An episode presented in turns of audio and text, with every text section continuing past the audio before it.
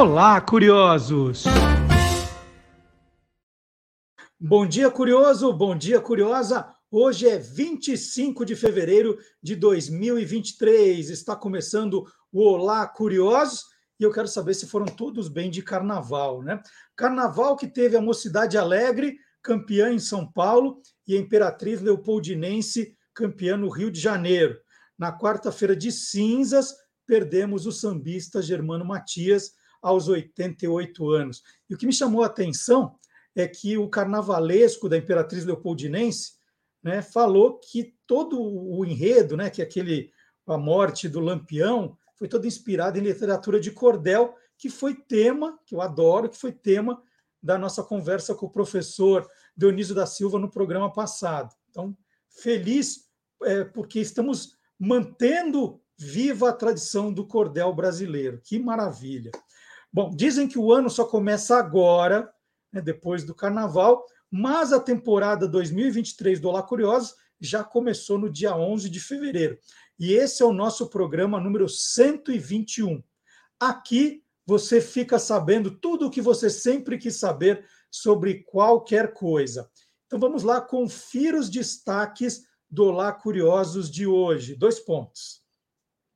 Por que está chovendo tão forte? Né? Nosso programa vai falar também da tragédia que aconteceu no carnaval no litoral norte de São Paulo. E por que está chovendo tão forte? Daqui a pouquinho, a nossa entrevista principal é sobre esse assunto.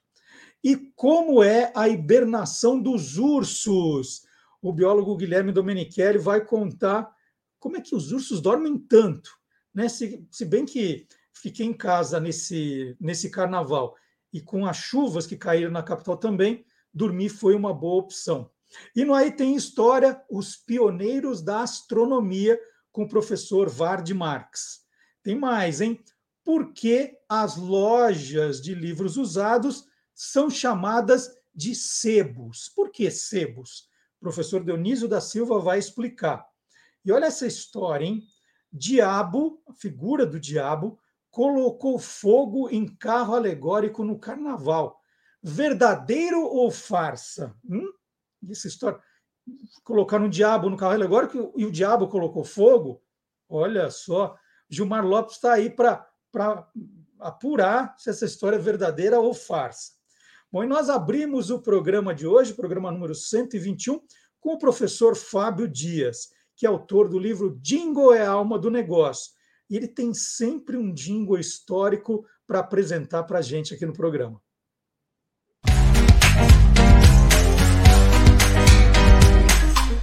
Clube do Jingle. Nos anos 1950, Edson Borges de Abrantes, o passarinho, criou um jingle para lâmpadas GE que ficou famosíssimo. O jingle dizia que se a lâmpada queimar, não adianta estrilar nem bater o pé, ela tem que ser lâmpada GE. E é, essa letra era cantada por crianças na escola quando uma lâmpada falhava ou queimava, seguida dos pés batendo no chão, o que acabava criando grandes confusões naquela época. Na década seguinte, nos anos 1960, é, o jingle já era bem popular e resolveram é, colocar uma nova campanha no ar, encomendando à produtora Lynx Film, especializada em animações, uma série de comerciais justamente em desenho animado para mostrar a, as aplicações e a importância de ter lâmpada GE em casa. Como aquele jingle era famoso e já estava, né, já tinha caído no gosto popular, fizeram uma nova letra sobre a mesma melodia né, e mostravam, é, através da animação, as pessoas utilizando e como era importante a, a, as lâmpadas GE no lar de, de cada um. Só que se a gente prestar bastante atenção na animação, a gente percebe uma, uma referência é, é bem clara, é, captada nos desenhos animados dos estúdios Hanna-Barbera, como Flintstones e Jetsons, que faziam grande sucesso nos anos 60.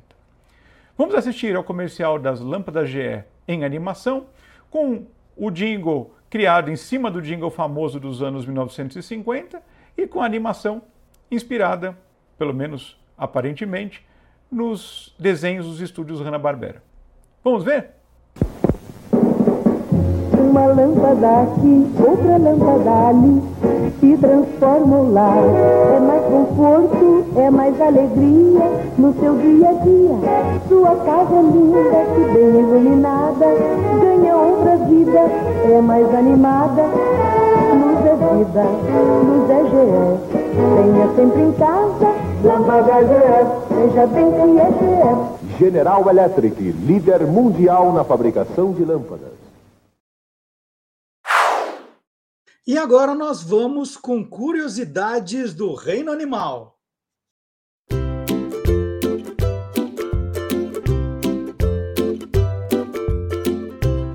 Soltando os bichos, com Guilherme Domenichelli. Bom dia, Guilherme. Bom dia, Marcelo, tudo bem? Tudo bom? Já Guilherme, uma pergunta que você deve receber com frequência e que chegou aqui também no Olá Curiosos. A questão da hibernação dos Muito ursos. Né? Como é que é a hibernação dos ursos?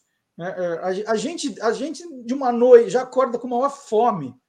Né? Não vê a hora de tomar o café da manhã. Né? A gente dá uma dormidinha de seis, sete horas, já acorda faminto. Como é, como é a hibernação dos ursos, então?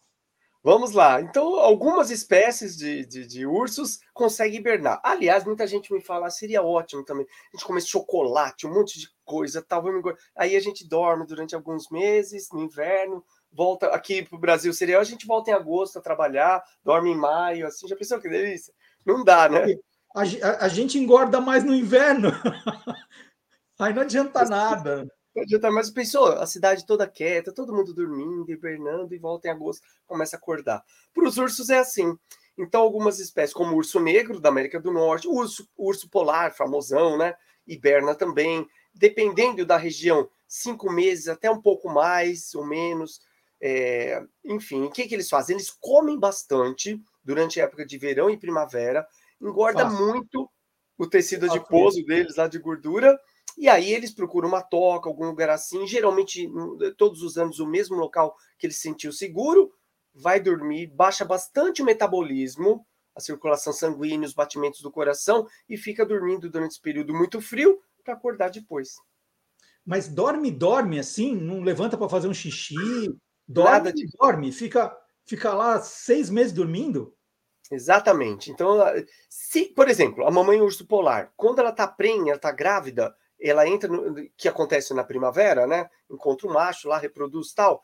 Na época do inverno, os filhotes eh, desenvolvendo ali, já crescendo na barriga dela, tal. Às vezes ela consegue parir, consegue ter os filhotes nessa época de inverno. Então eles nascem dentro da toca, mais quentinho com a mãe, vão mamar com ela ali, e ela ainda sonolenta, dormindo, ela acorda pouco, é, amamenta os filhotes, vai cuidando deles.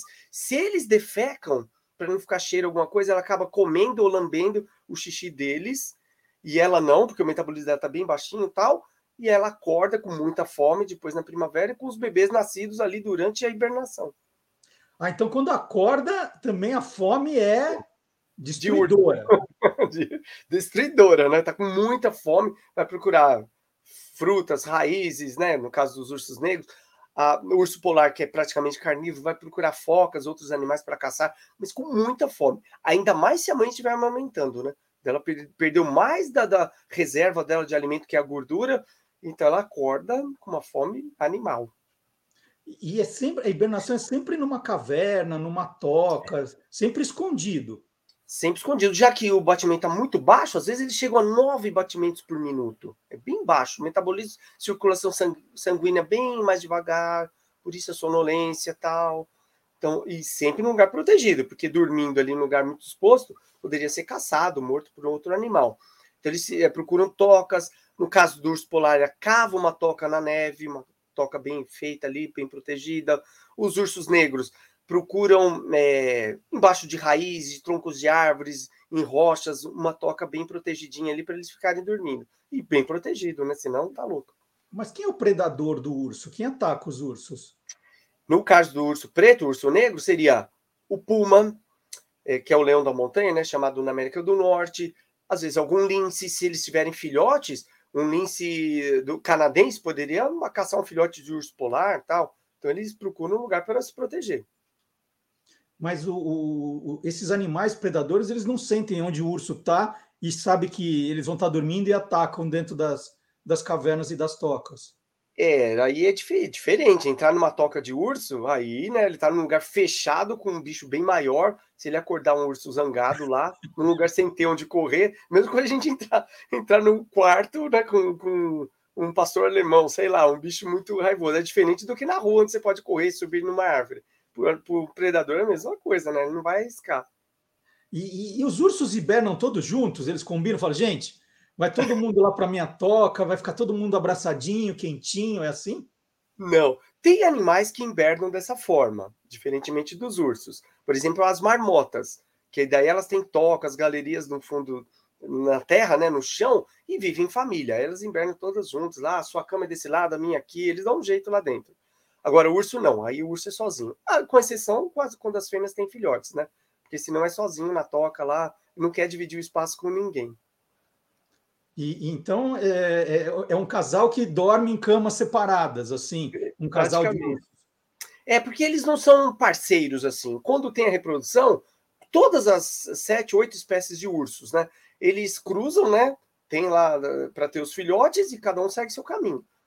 É, macho de urso não tem papel nenhum, a não ser reproduzir com a fêmea lá. É um vagabundo, vamos dizer. Então ele não quer cuidar de filhote, ficar protegendo, nada disso. Ele cruzou com a fêmea e vai embora. Ela faz tudo sozinha.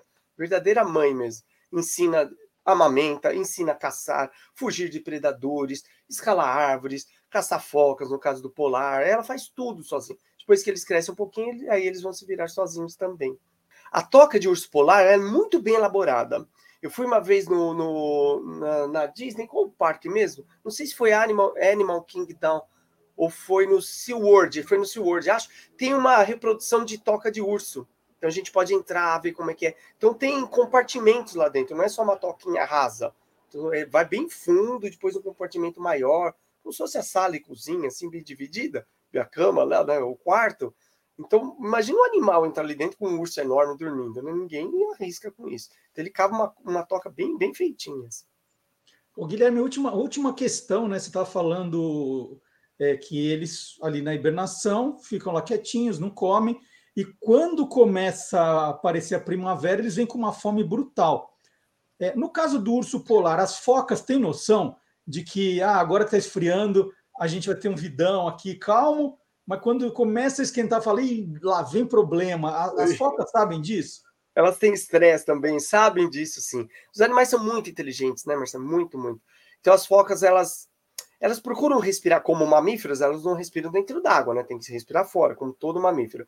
Então elas têm aqueles. É, igual em desenho animado, que tem aquele buraquinho no gelo onde as focas aparecem, sempre tem um esquimó pescando ali e tal. E as focas vão nesses, nesses, nessas aberturas para respirar. E o urso fica ali esperando, fica de tocaia. Como o urso polar tem os olhos e a ponta do nariz, né, do focinho preto, ele fica tampando com a pata para ficar bem camuflado, todo branquinho ali perto. Então a foca não percebe, ele dá um bote. É, o que está acontecendo hoje com o aquecimento global são que esses, esses, essas aberturas estão bem maiores. Então, às vezes, a foca respira longe, ali o urso não consegue caçar. E muitos ursos estão morrendo por causa disso. Ou tendo que chegar próximos de vilarejos, estão indo até em lixeiras da, da, dos vilarejos procurando comida. Tem uma cena marcante de um urso bem magro aí no Canadá por causa disso. Então, ele, o que é natural para eles, agora a gente está sendo prejudicado por, por ações do homem.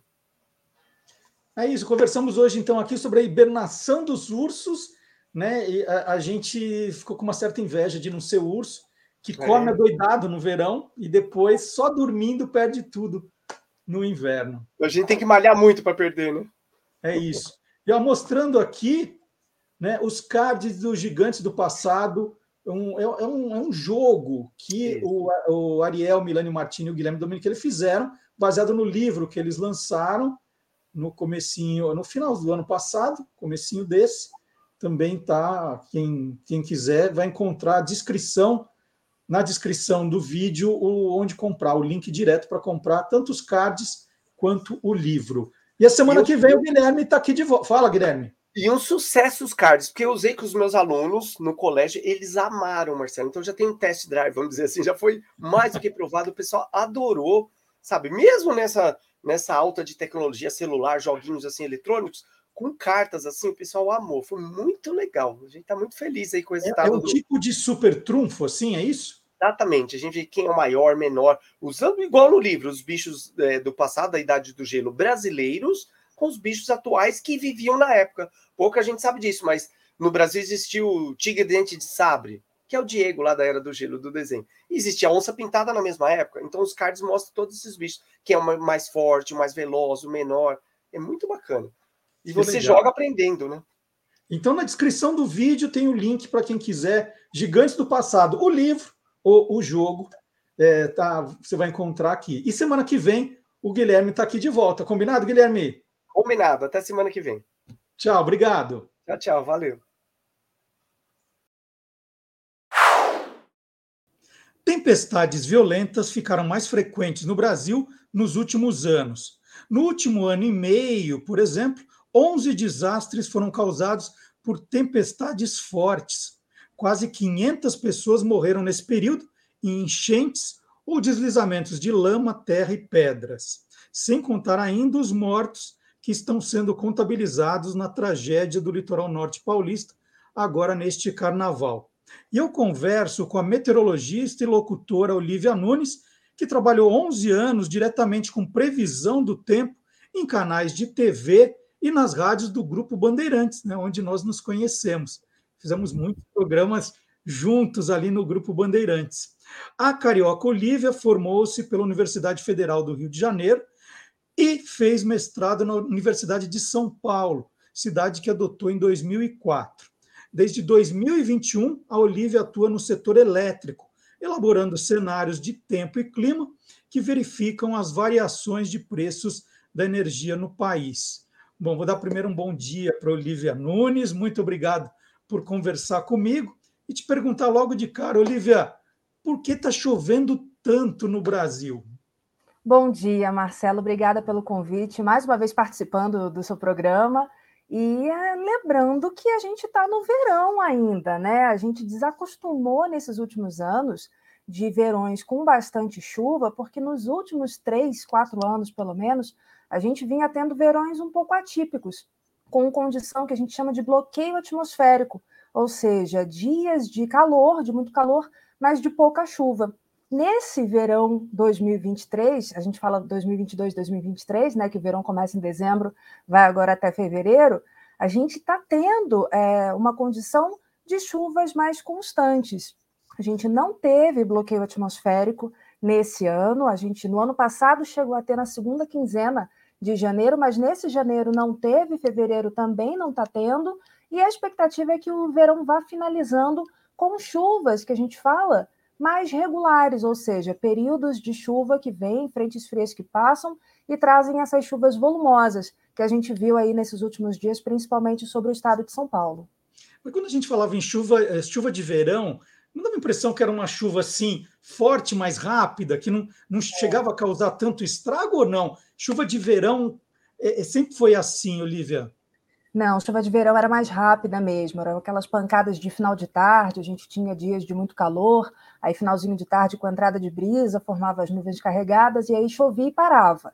Só que a gente, nesses últimos anos, tem observado uh, transtornos maiores com essas chuvas, isso muito por conta de ocupação de áreas que antes não eram ocupadas, e principalmente a intensidade das chuvas tem vindo um pouco mais intensas, tem vindo um pouco mais fortes mesmo.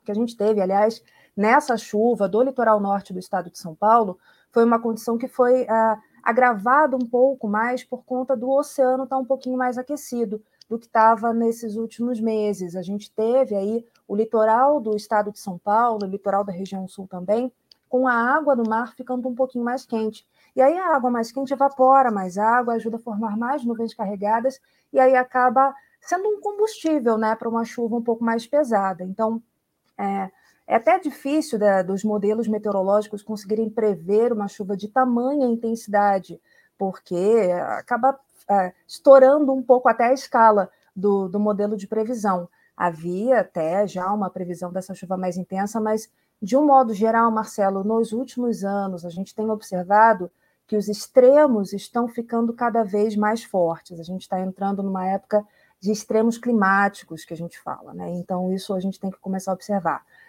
chuvas um pouco mais fortes, chuvas assim muito violentas, ondas de calor bastante intensas. A gente viu final de ano de 2022 estava fazendo calor uh, em algumas áreas da Europa. Antes disso, tinha feito um frio muito intenso nos Estados Unidos. Então, as ondas de frio, ondas de calor, eventos de chuva, a gente tem observado nesses últimos anos que eles estão ficando cada vez mais intensos, cada vez mais fortes. Olivia, a gente ouve, né, no caso do, do, que aconteceu agora no litoral norte de São Paulo, que ah, choveu em um dia o que se esperava que chovesse em dois meses, né? Quando tem um, um desastre assim, a gente ouve geralmente isso, que choveu muito além do que era esperado para o mês inteiro. Agora, uma pergunta de leigo. É, a gente ouve né, que quando o, a, o vapor vai subindo para as nuvens, né, tem determinado momento que ela, ela fica tão carregada que chove. Isso. Não tem um, um, limite da nuvem, assim, ah, subiu, mas então já não, não acumula, já cai direto, e, e, as chuvas seriam sempre do mesmo tamanho? Não, não, é na verdade. Tão assim para chover tanto de uma vez só. Ó, primeiro que é assim, não é quando a gente fala, muita gente fala, ah, choveu o esperado para dois meses. O esperado é o que é o previsto, não a média. Normalmente se fala, ah, quando a gente escuta falar ah, choveu esperado para dois meses, é que choveu a média de dois meses acumulados. Não necessariamente vai ser o esperado, porque o esperado é o que a gente faz na previsão do tempo mesmo. Então, se a previsão indicar que vai chover 300 milímetros e a média do mês for 200, então o previsto é 200 e aí ele ultrapassou a média do mês. No caso, a gente teve chuvas bastante intensas, o que seria a média de dois meses caindo num dia só. E, assim, a nuvem, ela realmente ela tem um limite né, de, de, de sustentação, mas tudo depende também de ventos que estejam é, ocorrendo dentro dela, porque a gotinha de nuvem, a gotinha de chuva dentro da nuvem, ela é muito pequenininha. E à medida que eu estou tendo mais a, água estava quente, né? Mesmo tendo nuvens lá em cima, a água embaixo continuava quente, que ela não dependia da, da presença do sol. Ela já estava aquecida, a água demora um pouco mais para esfriar, demora um pouco mais para esquentar, então continuou evaporando e alimentando essa nuvem. E não é uma nuvem só, Marcelo, são algumas nuvens que elas se juntam, e aí elas se juntando, formando o que a gente chama de aglomerado convectivo. É um nome bonito, né? Mas que forma aquele aglomerado de nuvens, e aí elas acabam ficando realmente muito pesadas. Só que o que acontece? A, que eu falei, a água está quente, ela não deixou de evaporar, então cai chuva e continua evaporando, retroalimentando essa nuvem, ou seja, a nuvem ela vai caindo, mas ela continua recebendo vapor, e aí isso acaba mantendo a, a condição para uma chuva um pouco mais volumosa. Olivia, vamos explicar o que, que o aquecimento global tem a ver com isso e como a coisa pode piorar ainda. Ai, é muito complexo esse assunto, Marcelo, mas o que a gente tem visto nas, nos últimos anos é aquilo que eu falei há pouco tempo atrás, a intensidade dos eventos. Né? A gente tem tido chuvas mais volumosas, a, a questão das ondas de frio, a gente fala de aquecimento global, acho que vai falar só de calor, né? só de temperatura subindo, elevação de nível médio do mar. Isso é um risco, isso pode acontecer, isso em algumas ilhas do Pacífico já, estão sendo, já está sendo observado, só o que, que acontece? Os eventos, tanto de frio quanto de calor, acabam se tornando um pouco mais intensos e mais frequentes também. Então, a gente consegue observar não só ah, em questões globais, a gente consegue observar em questões locais mesmo, não só a questão da, da, do planeta como um todo, mas se a gente for ver a região metropolitana de São Paulo, como é mais aquecida nesses últimos anos do que era 40, 50 anos atrás. A gente falava de garoa em São Paulo, e hoje em dia a gente fala que São Paulo é, é a cidade das tempestades, não é mais a terra da garoa, como era há 50, uhum. 60 anos atrás, justamente pelo aquecimento local que se deu na região metropolitana de São Paulo, com diminuição de áreas verdes, aumento de áreas construídas, e isso a gente consegue observar em que a gente fala em microclimas também, que são áreas menores. E aí, quando a gente junta isso tudo no planeta, a gente acaba modificando e muito é, pequenos microclimas e, no geral, isso pode causar um impacto muito grande. Já está causando é, em alguns países, a gente vê não necessariamente países que poluíram muito ou países que fizeram é, é, é provocaram um pouco mais esse, esse problema estão sofrendo. A gente vê países como o Nepal, alguns países, como eu falei, no Pacífico, que nem fizeram tanto pelo aquecimento e que estão sofrendo as consequências dele. É possível, Olivia, com tudo que a gente tem hoje à disposição é, dos meteorologistas, prever que a chuva vai ser tão grande, é, não que vai chover, mas que ela pode causar problemas? É possível saber disso com alguma antecedência? Olha, como eu falei, os modelos, os modelos meteorológicos, eles não necessariamente conseguem ver essa intensidade toda. Até porque o modelo ele enxerga uma grade muito grande, é assim, a gente divide o planeta em quadradinhos, né, o país em quadradinhos, e aí dentro daquele quadrado, que pode ter 40 por 40 é, quilômetros de extensão, 20 por 20 quilômetros de extensão, é que são feitos os cálculos baseados aí em dados de entrada, que a gente tenha de temperatura, umidade, uh, vento, isso acaba, pressão atmosférica, isso acaba fazendo com que a gente faça um cálculo para essa área, de 20 por 20 ou de 40 por 40.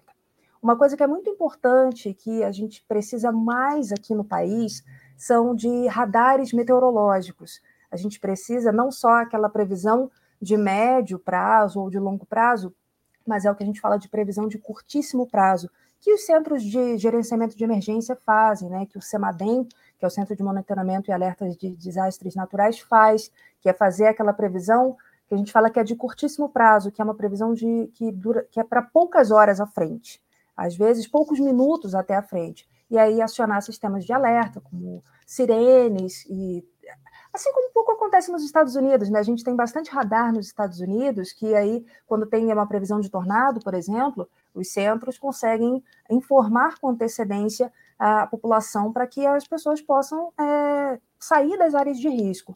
A gente precisa um pouco mais aqui no Brasil é desses sistemas de alerta, de monitoramento e alertas em áreas de riscos, que tem se tornado, a gente vê cada vez maiores, né, áreas de encostas, áreas próximas a rios são áreas de riscos, as populações foram crescendo nessas, nessas localidades, então essas áreas se tornaram áreas de risco, não eram há 100 anos atrás e hoje são.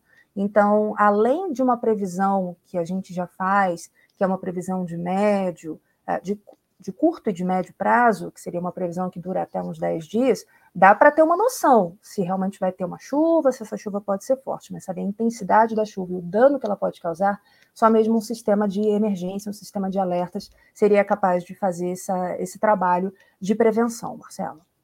Com esse número de, de, de mais radares meteorológicos, é, você falou é, de avisos de, curtíssimo, de curtíssima é, antecipação.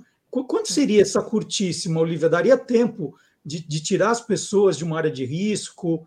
É, se, se nós uma hora. pensássemos nisso? Uma hora, duas horas antes do evento ocorrer, já dá para ter uma noção se o evento vai ser bastante intenso e alertar a população.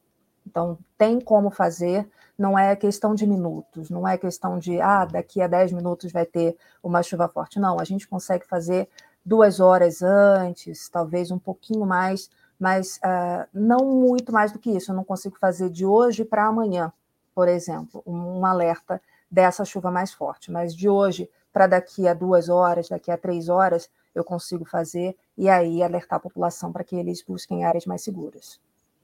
É, e, e, esse sistema de sirenes, eu, eu andei lendo agora, já foi implantado em alguns lugares, né? A gente já tem casos em que já fazem isso, né? Isso, a região serrana do Rio de Janeiro, é, Nova Friburgo, a gente tem teve muitos transtornos.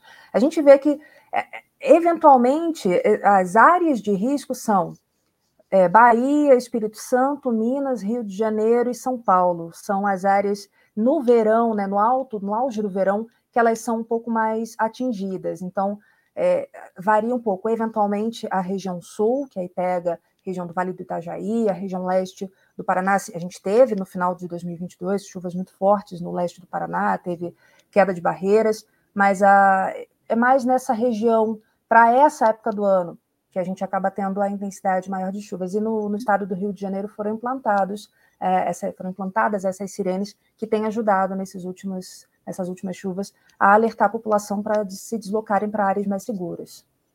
Olivia, nessa época a gente sempre lembra, né, com março chegando, da música Águas de Março, que vão fechar o verão.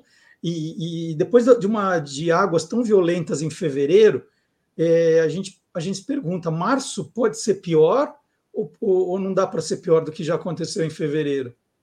Então, Marcelo, uma vez que o solo já está encharcado, qualquer chuva que venha pode trazer transtornos. A gente tem essa situação que, uma vez que a chuva venha num, num solo mais, mais seco, ela pode trazer algum transtorno, mas aí o solo absorve essa água e aí se passa um tempo de, tempo, é, de, de, período um pouco mais seco, o problema acaba não se agravando. Mas se o solo já está encharcado e vem ainda alguma chuva, há uma expectativa de problemas sim. A gente ainda tem a, esse restinho de verão para acontecer, ainda há expectativa de pancadas de chuva, de passagem de frentes frias. Como eu falei, não tivemos bloqueio atmosférico esse ano, não tem expectativa ainda para março de bloqueio atmosférico. Ou seja, as frentes vão passar e vão conseguir gerar instabilidade para o Sudeste, entre Sul e Sudeste. Então, qualquer chuva que venha um pouco mais volumosa, se vier uma chuva mais leve, dá tempo desse solo se, se reconfigurar, né, dele conseguir absorver essa água. Mas se vier uma chuva um pouco mais forte nessas próximas semanas, principalmente o litoral norte do estado de São Paulo, pode ser afetado mais uma vez. Olivia, outra, outra pergunta também aí para entender um pouquinho mais de meteorologia. Você falou que as, as gotas são pequenininhas, né? As gotinhas que caem são pequenininhas. E como é que é, dessas gotas pequenininhas se, se forma uma coisa que a gente chama de tromba d'água? O que é uma tromba ah, d'água? Então. A tromba d'água seria, na verdade, uma chuva que vem em alguma área de, de rio, né, principalmente cabeceira de rio, e ela faz com que o nível da água suba muito rápido.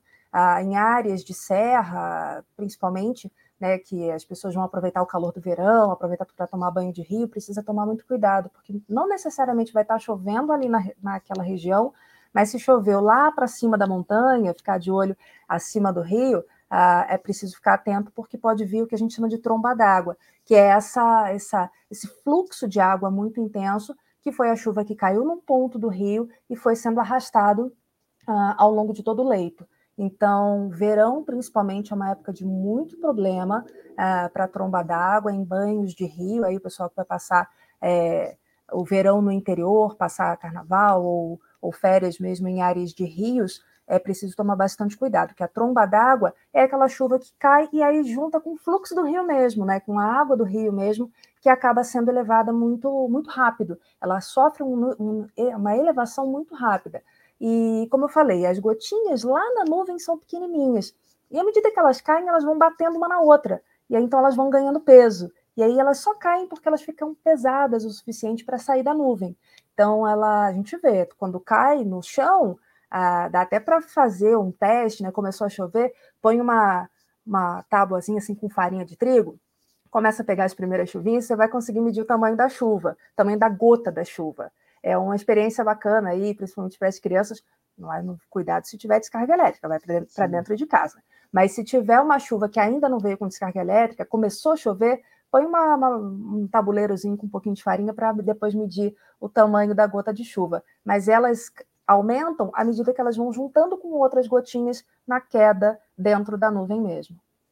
Olivia, e a ressaca do mar? Tem alguma coisa a ver com chuva em alto mar ou não tem, tem. nada a ver com chuva? Tem, tem sim. A gente fala da questão uh, dos ciclones extratropicais, que são áreas de chuva, né? Um ciclone extratropical é um evento muito comum, ele se forma uma vez por semana, não devemos nos preocupar, não são, não são questões de aquecimento global nem nada, são fenômenos comuns para a meteorologia, né? Ciclones extratropicais são áreas que a gente fala de chuva bastante intensa. A gente fala que para formar chuva, a gente tem que ter uma área de baixa pressão atmosférica, ou seja, do vento está vindo de baixo para cima na atmosfera. E aí acaba formando ciclone porque fecha um círculozinho mesmo ali, formando essa chuva, e eventualmente essa chuva um pouco mais forte, os ventos associados a ela acabam empurrando as ondas em direção à costa, em direção ao litoral. Então, a chuva aí associada à maré também, associada aos ventos, que já tem é, a corrente oceânica é, que já existe, eles podem amplificar as, as ondas e isso gerar uma ressaca. Então, eventos de chuva em alto mar, eles podem sim é, favorecer essa agitação marítima e provocar ressacas na costa ao longo de todo o, o onde o sistema de chuva estiver passando. E mais uma, né? Quando a gente fala de chuvas em, em, em locais isolados, é, eu fico me perguntando qual que é o tamanho de uma nuvem, ela consegue molhar quanto? Que eu moro a 3 ah. quilômetros do meu pai. Tem dia que eu falo assim, nossa, tá caindo o mundo aqui. Ele falou, não caiu uma gota. Falei, nossa, tá sol é aqui. Da, qual é o tamanho da nuvem? Aí depende, né? Ela pode ter uma extensão horizontal uh, pequena, ela pode ter alguns metros de extensão horizontal e aí na extensão vertical ela ser muito grande né? Então ela aí ela acaba trazendo uma chuva um pouco mais intensa. No verão a gente costuma ter esse tipo de nuvem, né? Essa chuva dela ser uma chuva, uma nuvem isolada, que a gente fala que é uma chuva que ela é daquelas de desenho animado, né? Que é uma nuvenzinha que ela cresce muito, mas a base dela é muito pequenininha. E aí, quando a gente tem a mais para o inverno, a gente tem aquelas chuvas que são mais amplas, que a gente fala que são chuvas que nuvens que pegam uma área muito grande, mas a nuvenzinha mesmo ela é rasinha, que a gente fala, ela não tem uma profundidade muito grande. Então, isso pode ser metros de, de base da nuvem ou poucos quilômetros. Pode ser que juntem duas, três nuvens, e aí ela acaba gerando uma condição maior. Quando a gente tem temporais, né, aqueles temporais final de tarde, não é uma nuvem só, são várias nuvens que se juntam e aí elas acabam favorecendo essa ocorrência de chuva, mas não necessariamente é, se chove no bairro, vai chover no bairro vizinho, porque tudo vai depender do vento que vai soprar elas aí dentro da cidade, para onde que elas vão é, ser direcionadas e o quanto que elas vão caindo no caminho as nuvens combinam happy hour, né? Eles se juntam no final do dia e cai aquele chuvão, é isso. E normalmente sexta-feira, né? Ela é. vai para acabar com o final de semana da galera. É quase isso, elas combinam happy hour e chovem no final do dia. E olha, gente, além, além de dar todas essas informações sobre chuvas, a Olivia é, agora me ajuda também a desvendar fake news de meteorologia, né? Antes do carnaval circulou uma e circulou assim, bem circulada, que aquelas previsões do tempo que a gente vê em aplicativos do celular, né, que dá lá nuvenzinho percentual, ah, aquilo lá é, é a, a, quanto do território da cidade a, a, chuva vai molhar, e não a, a probabilidade de chuva. Aí o Olivia falou: não, não, não, é fake news. É, não tem nada a ver, né, Olivia? Não tem nada a ver, não. Isso agitou a nossa comunidade meteorológica. A gente tem grupos de de WhatsApp que a gente falou, gente, o que está acontecendo? Que inventaram isso agora. Então, a, quando fala que é 40%, é 40%, 40 de probabilidade. A gente mede, na verdade, Marcelo, a instabilidade da atmosfera. E aí a gente vai verificar se tem condição ou não de chuva para aquele dia. E aí, nisso, há uma expectativa de chuva, que pode ser em qualquer área, pode ser uma única nuvem isolada, como a gente acabou de falar, ou podem ser algumas nuvens que tragam chuva um pouco mais ampla, mais espalhada sobre a cidade. Mas quando a gente vê na previsão do tempo a probabilidade de chuva, ah, 40%, é 40% de chance de chover, ou seja, a atmosfera está começando a ficar instável. Então tem uma chance, mas ainda é uma chance pequena. 40% é uma chance pequena estiver acima de, de 50%, 60%, já se torna uma chance maior. E aí, quando a gente vê lá no noticiário, não, hoje tem 90% de probabilidade de chuva, sai com guarda-chuva, porque aí a chance de pegar alguma coisa no caminho é grande. A partir de, a, a partir de que percentual é bom levar o guarda-chuva? 80%. 70%, tá. vai, 70% já dá para levar. Menos do que isso já pode ser que no seu bairro não chova, mas aí é tentar a sorte. A partir Passou de 50, leva, mas se esquecer, tudo bem. Agora, passou de 70, e já posso me molhar. Aí passou de 80, amigo, não tem chance, vai se molhar muito provavelmente. E, Olivia, para terminar a nossa conversa, fiquei muito curioso desse seu novo trabalho, né? Você está atuando no setor elétrico, Isso. eu estou vendo aqui, elaborando cenários de tempo e clima que verificam as variações de preços da energia no país, que é uma coisa que mexe com todo mundo, né? O valor da energia. Me explica como é esse trabalho? Então, lembra que em 2021 a gente teve aquele risco grande de apagão? A gente estava numa crise hídrica muito grande é, no país inteiro, a gente teve poucas chuvas na época do período úmido, né, no período chuvoso, que tinha sido uh, entre 2020 e 2021, teve bloqueio atmosférico, antes disso tinha tido também, então no verão não choveu, como a gente está vendo essas chuvas de agora. Então, a gente teve nesses últimos verões poucas chuvas e os reservatórios acabaram ficando muito baixos. Então, o que, que eu faço? Junto aí com outros meteorologistas, uma, uma, um número grande de meteorologistas está trabalhando atualmente no setor elétrico. a gente verifica essas condições é, futuras de, de, de tempo, de clima, principalmente de clima, se a gente vai ter eventos como Laninha, que a gente está tendo agora, se vai ter eventos como El Ninho, onde essas chuvas vão ficar mais intensas ou não, para ver se elas vão cair em cima dos reservatórios que geram a, a, a energia, a eletricidade no país. Se não, não caírem, se essas chuvas não caírem em cima de reservatório, eventualmente vai ter que ser acionada a termoelétrica, que é uma energia que é muito mais cara ela tem um preço muito maior. E aí, por isso que a gente muda a tarifa lá na, na nossa conta de luz. Então, a, o que a gente faz, né, os meteorologistas fazem, é verificar também se vai, se a geração de eólicas, que tem a, a gente tem aproveitado muito a geração de eólicas do Nordeste, tem crescido muito o número de geração solar também no país. A gente tem tido aí algumas regras uh, na ANEL, regras aí que têm permitido que a gente fala que é micro e mini, mini geração, micro mi, e mini geração distribuída, né, que são as residências mesmo, provo, é, é, terem as suas próprias gerações de energia solar, e aí isso entra na rede também, acaba batendo o preço da energia que eles pagam na rede, e essa energia que sobra pode entrar na rede para abastecer outros lugares. Então, o que a gente faz no setor elétrico é fazer isso, fazer essa previsão para ver se a gente vai ter é, condições de garantir energia, a, a, ter essa garantia elétrica no país. Se, se a gente não tiver através da chuva, o quanto que a gente vai precisar acionar a termoelétrica e quanto isso pode impactar no preço que todo mundo vai pagar. Maravilha. Conversei com Olivia Nunes aqui, é, meteorologista, locutora. É, faça chuva, faça sol, sempre passando informações maravilhosas para a gente. E aí fico muito feliz quando é, a gente conversa, Oliver, não nessa situação, né, dessa tragédia que a gente está vivendo agora, mas sempre muito bom falar sobre uma coisa que impacta a vida de tanta gente, né? É, e, e, aliás, para a gente também é, começar a pensar no futuro para que essas tragédias não se repitam. Eu então, te agradeço é. demais a conversa. Eu que agradeço, Marcelo, a participação aqui de novo com você. Sempre que você precisar, é só me chamar. É um prazer esclarecer tudo aí que eu puder para que é, realmente para a gente conseguir se, se, precaver de problemas, a gente conseguir se elaborar, elaborar melhor alguns planos de como evitar esse tipo de tragédia no futuro. É isso. Obrigado, então, Olivia. Até a próxima. Até.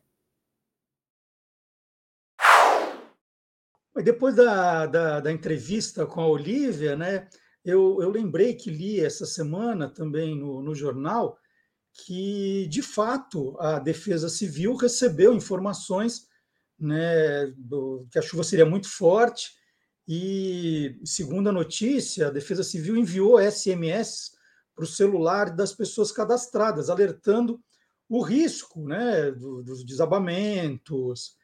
Agora, a, a, pergunta que se fez no jornal hum, é, e é verdadeira, né? Bom, tá bom, avisa que tem um perigo que pode acontecer, mas qual é o plano para a desocupação daquelas casas, daqueles locais? Para onde essas pessoas iriam, né? É, nós, nós não temos esse plano emergencial para situações assim. E tudo isso teria que ser pensado. A gente fala assim, ah, não, temos que tirar as pessoas da área de risco, mas é, outras pessoas não ocupariam aquele mesmo lugar. Né? Tem que ser tudo pensado, tem que ser um plano. Tá, nós temos as sirenes, nós temos o SMS. A gente vê tantas vezes em, em prédios comerciais, né, fazendo aqueles é, aqueles treinos de brigada de incêndio, tem gente que não dá a menor bola. Então, tudo tem que ser pensado durante o ano, o ano inteiro, para que não volte a acontecer no, no verão que vem. E nós vamos continuar olhando para o céu, né? não só para olhar as nuvens escurecendo, né? para olhar também as estrelas, os astros. Agora, um pouco de história no nosso programa com o professor Vard Marx.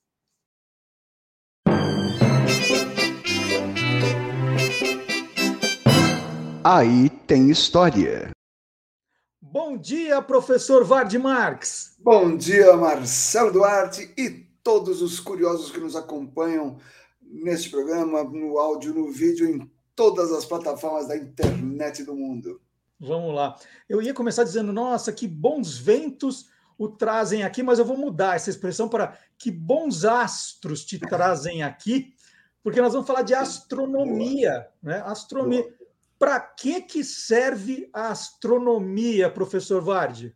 olha só, astronomia é diferente de astrologia, mas as duas nasceram mais ou menos na mesma circunstância. Na verdade, a gente foi estudar os astros para organizar a vida aqui na Terra. Lá, quando começaram a desenvolver a agricultura, os povos antigos, lá estou falando de 8 mil anos atrás, os caras falam: Meu Deus, mas quando é que vai ser a próxima seca? Quando é que vai ser o próximo inverno? Quando é que o rio vai encher? Quando é que eu posso plantar? Quando é que eu posso colher?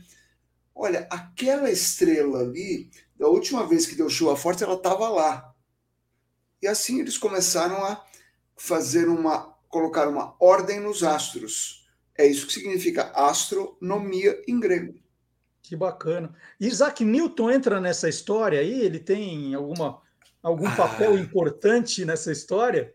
É, o, o Newton é, ele, ele é um dos grandes nomes da ciência e ele foi o cara que elaborou, ela já existia, mas ele elaborou a lei da gravitação universal. Né? E tem aquela, aquela célebre história de que uma maçã caiu na cabeça dele. Não, a maçã não caiu na cabeça dele, mas olhando maçã caindo, é que ele falou: por que, que a maçã cai e não sobe? Aí ele foi elaborando as suas ideias. Agora, tem uma coisa muito interessante. Eles, quando disseram, você é genial, Newton, ele é um cara lá do século XVII, ele falou: calma, calma eu só pude é, ver mais longe porque eu estava sobre os ombros de gigantes. Ou seja, sábios que vieram anteriormente foram construindo conhecimento científico para que um cara genial como Newton pudesse enxergar mais longe. Ah, então, então assim, é, antes dele vieram outros astrônomos. É, quem, quem, quem, que é o pai da astronomia, então? Né? Aquele que é o que é, que é considerado o pai disso tudo? Ah, é, embora, como eu falei, há 8 mil anos o pessoal já olhava para saber de que lado vinha uh, uh, o, Sol, a gente pode dizer que da ciência, astronomia mesmo, tem um cara, um grego, lá do. Isso é uns 150 anos antes de Cristo aproximadamente, que é Hiparco de Niceia. Ele é um dos maiores de todos os tempos e é considerado, se não o pai, um dos principais pais da astronomia. Olha, este cara, lá 150, 160 anos antes de Cristo, esse cara elaborou um catálogo de estrelas, descrevendo a estrela, a posição dela, por onde ela passava, onde é que ela estava em cada momento do ano. E este cara fazendo cálculo, esse cara não tinha telescópio, não tinha instrumento científico nenhum. Mas ele calculou a duração do ano e das estações do ano, com, mas ele errou. O erro dele é de seis minutos. O cara fazendo conta, ele descobriu quanto tempo durava o ano e o cálculo dele está errado por apenas seis minutos, mas isso eles só descobriram depois que inventaram todos os instrumentos científicos. Ele descobriu como a gente faz para estabelecer como é o brilho de uma estrela e o sistema que ele bolou a gente usa até hoje. É, e você não está cravando que ele é o mais importante. Então tem gente tão importante quanto ele nessa história, né, Vardy? Tem, porque ele pode ter dado aí o pontapé inicial na ciência, astronomia, mas pouco tempo depois dele, vem um cidadão, outro é, grego, nascido no Egito, mas de família grega, o Ptolomeu, que aí já no, no primeiro século da era cristã, ele que preservou a obra do, do Hiparco, a gente conhece a obra do Hiparco porque o Ptolomeu, que era um cara muito organizado, preservou a obra dele e este Ptolomeu criou uh, as tabelas para calcular as posições dos planetas, do Sol, da Lua, o nascer e o pôr das estrelas. Não é só o Sol que nasce e se põe, as estrelas também nascem e se põem no, no nosso céu. É, que mais? Esse cara fazia a previsão dos eclipses, tanto o eclipse solar quanto o eclipse lunar. Durante, vamos dizer aí, 1500 anos aproximadamente, ele Ptolomeu foi o astrônomo. Por quê? Porque a Igreja Católica achou sensacional, porque ele disse que é, o universo girava, né, o Sol girava em torno da Terra, que era o que a Igreja apoiava. Então, falando, este cara é ele. Pois é. Depois vieram Copérnico, Galileu, Kepler e tantos outros que demoliram o sistema do coitado do Ptolomeu, é, mas ele foi importantíssimo também. Vard, você está cravando muito né, que é, os astrônomos precisam de bons instrumentos científicos né, para fazer todos esses cálculos. Sim. É, tem, tem algum astrônomo que foi muito importante é, criando esses instrumentos para usado depois por todos os outros? Sim. Tem um dinamarquês, isso já agora, como eu estava falando de 1500 anos atrás, esse cara é de agora, é século XVI, XVII. Ah, agora. Agora, anteontem. Agora. É um dinamarquês chamado Tycho Brahe, que ele era astrônomo e tal, e aí um belo dia disseram para ele, olha, dia tal vai ter um eclipse. Falei, Oi, como assim? Ele tinha 14 anos na época, e o dia tal, o eclipse aconteceu.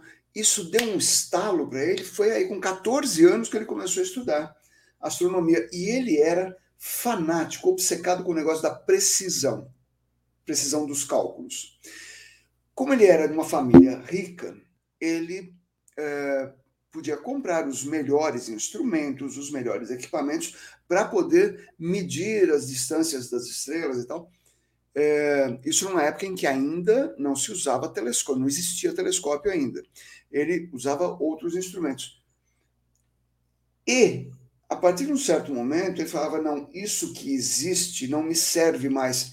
E ele passou a desenhar e depois a construir instrumentos de astronomia, para que os outros astrônomos pudessem é, utilizar também. E ele. Acabou se tornando um, o, o, matemático e astrônomo da corte real da Dinamarca.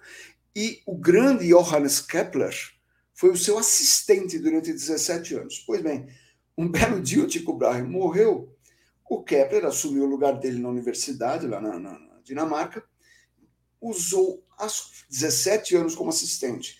Aí ele pegou os cálculos extremamente precisos do Tycho e formulou as três leis da movimentação dos planetas, lá no século XVII, que a gente usa até hoje também. Né? E, e, e, e, Galileu Galilei, Galileu Galilei, onde entra nessa história, Vardy? Ah, eu falei agora de instrumentos do, do, do Tycho Brahe. É, e eu não posso deixar de citar, porque eu falei, o Tycho Brahe não tinha telescópio ainda.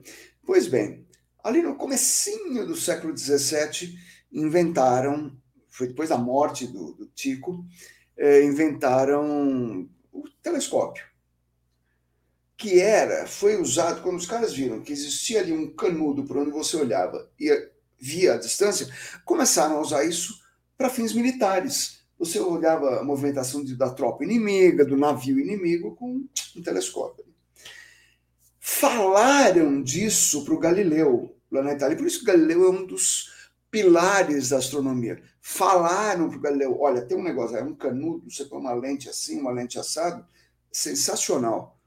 Isso, na época, isso aí aumentava três vezes o que estava à distância. O Galileu, ouvindo o relato, pegou um canudo de madeira, colocou as lentes, poliu o vidro para fazer lente, não tinha loja para comprar fez um telescópio, ou uma luneta, como se chamava, e foi aperfeiçoando, aperfeiçoando, de repente o telescópio do Galileu aproximava 20 vezes, não 3, como era o original, aproximava 20 vezes. E aí, ao invés de olhar a distância para ver o navio inimigo, ele olhou para cima.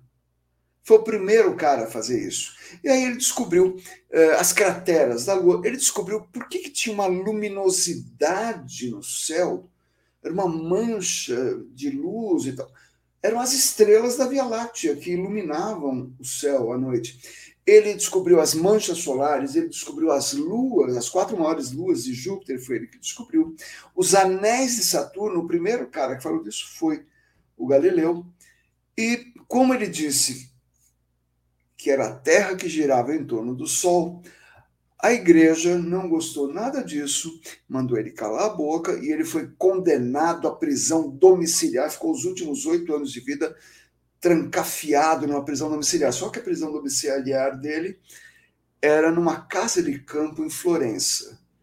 Eu tá troco com ele a hora que ele quisesse tá essa prisão domiciliar.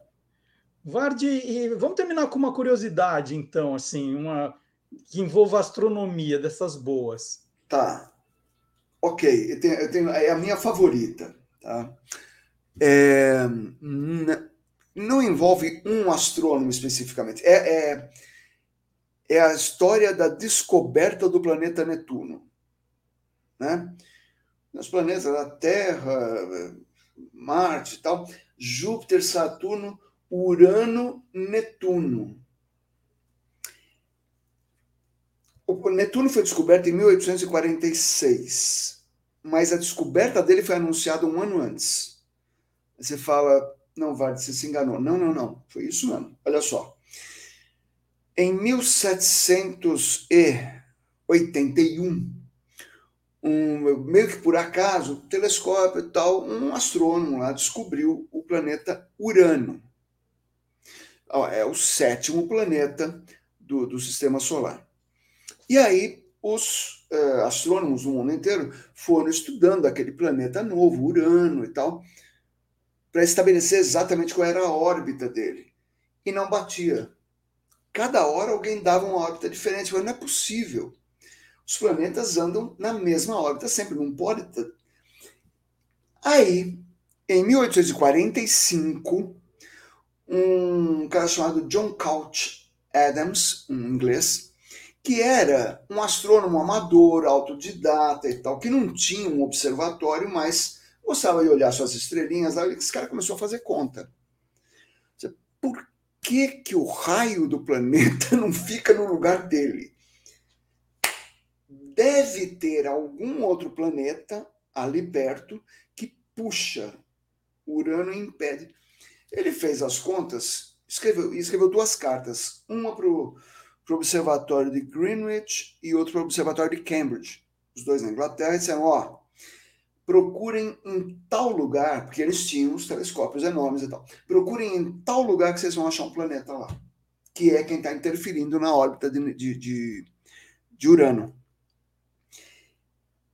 E ninguém deu a menor pelota. Ah, esse cara é amador, o que, que, que ele sabe? E ficou por isso mesmo. No ano seguinte, um cara lá da Academia de Ciências de Paris, o Urbain Le Verrier, fez as mesmas contas do, do John Adams e falou: deve ter um planeta ali em tal lugar. E publicou um artigo. Leram esse artigo lá na Inglaterra e falaram: putz, aquele cara, ele avisou, pega lá, procura e tal. Porque eles precisavam ter a, a honra de a ciência britânica descobriu esse planeta. Só que o Verrier, antes de publicar o artigo, ele mandou uma carta para um amigo dele, que é o o Johann Galler, que era o diretor do Observatório de Berlim, falou: escuta, dá uma olhada ali, vê se tem algum planeta. O Galler, ao contrário dos ingleses, pegou a carta e falou: o quê? Na mesma hora, botou o telescópio para cima, achou e publicou. Deu um bafafá, deu uma treta científica que durou muito tempo, até que chegaram num acordo. Quem descobriu o planeta? O John Adams, o Urbain Le Verrier e o Johann Galle. Os três descobriram Netuno para ninguém brigar. Perfeito. Então. Sensacional essa história, to, e to, todas as histórias, mas essa em particular é sensacional. Vardy, muito obrigado pela conversa. Semana que vem tem mais. E eu queria que você se, se despedisse já com o, o, o seu bordão. A gente não começou com aí tem história. Então termine com o seu ponto é final. É verdade. Foi um bate-papo, tão bate-papo, que eu esqueci de dizer, aí tem história. Aí tem um monte de história, como vocês viram. Mas eu termino dizendo, é isso. É isso. Valeu, Vargas. Obrigado, pessoal. Até semana que vem. Tchau, tchau. Até semana que vem. E depois dessa aula do professor Vard Marx, eu aproveito para lembrar que tem um pouco de história também nas redes sociais do Guia dos Curiosos. Você vai, você vai sempre encontrar coisas diferentes no Instagram, no TikTok, no Facebook, no Twitter. do, do Guia dos Curiosos. Sempre tem alguma novidade pintando lá. E nos nossos vídeos, esses vídeos pequenininhos estão bombando, eu sempre trago curiosidades de marcas famosas que os seguidores pedem, né? E essa semana teve um que fez muito sucesso. Nós chegamos já a quase 150 mil visualizações da história do vinho Sangue de Boi. Então, falei, não, vou reservar esse para mostrar no programa agora. É o que você vai ver. Por que o sangue de boi tem esse nome? Será que tem sangue de boi no vinho?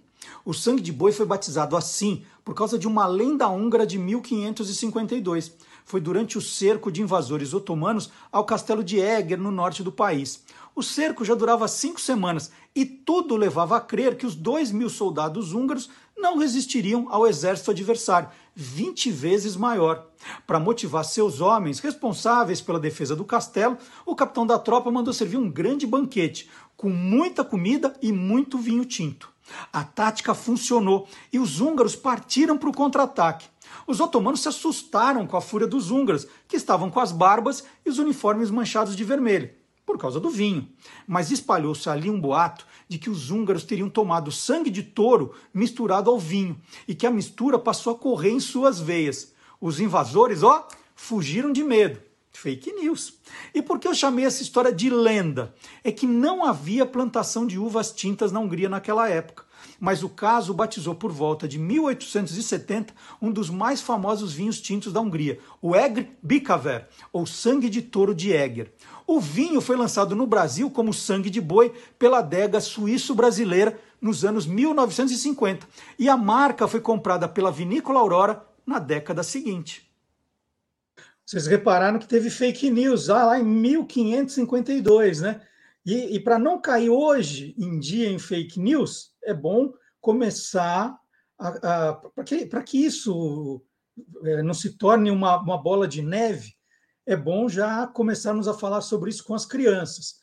Então, eu gostaria de indicar aqui para professores, pais, educadores, o meu livro Esquadrão Curioso, Caçadores de Fake News, o primeiro livro lançado no Brasil que fala sobre fake news para crianças. Hoje temos outros, né, mas esse foi o, o pioneiro. Então, essa, esse aqui é o Esquadrão Curioso, e que tem que enfrentar um vilão, Fake Nilson, e aí não vou ficar dando muito spoiler, mas é um livro que já está na sexta reimpressão, várias escolas já adotaram, vários alunos já leram, então fico muito feliz. E tem um material de apoio, professor, educador, tem um material de apoio para esse livro, que é o, o podcast, o site cacadoresdefakenews.com.br. É o caçadores sem a cedilha, cacadoresdefakenews.com.br. Lá tem cinco episódios de um podcast, tem material de apoio para o professor, para o aluno usar, tem os principais agências checadoras de fatos. Então está aqui. Ah, e ó, estou um pouco sem voz, e olha que eu nem tomei chuva e nem, nem pulei o carnaval, hein? Vão falar, ah, o carnaval do Marcelo foi bom, hein? Já está com a voz, ó. Mas não foi. Carnaval foi, foi vendo televisão, é, cozinhando, dormindo, escrevendo, preparando programa. Foi esse meu carnaval. Bom, e já que falei do, do Esquadrão Curioso, eu sempre repito aqui que livros têm sempre um espaço especial no nosso programa.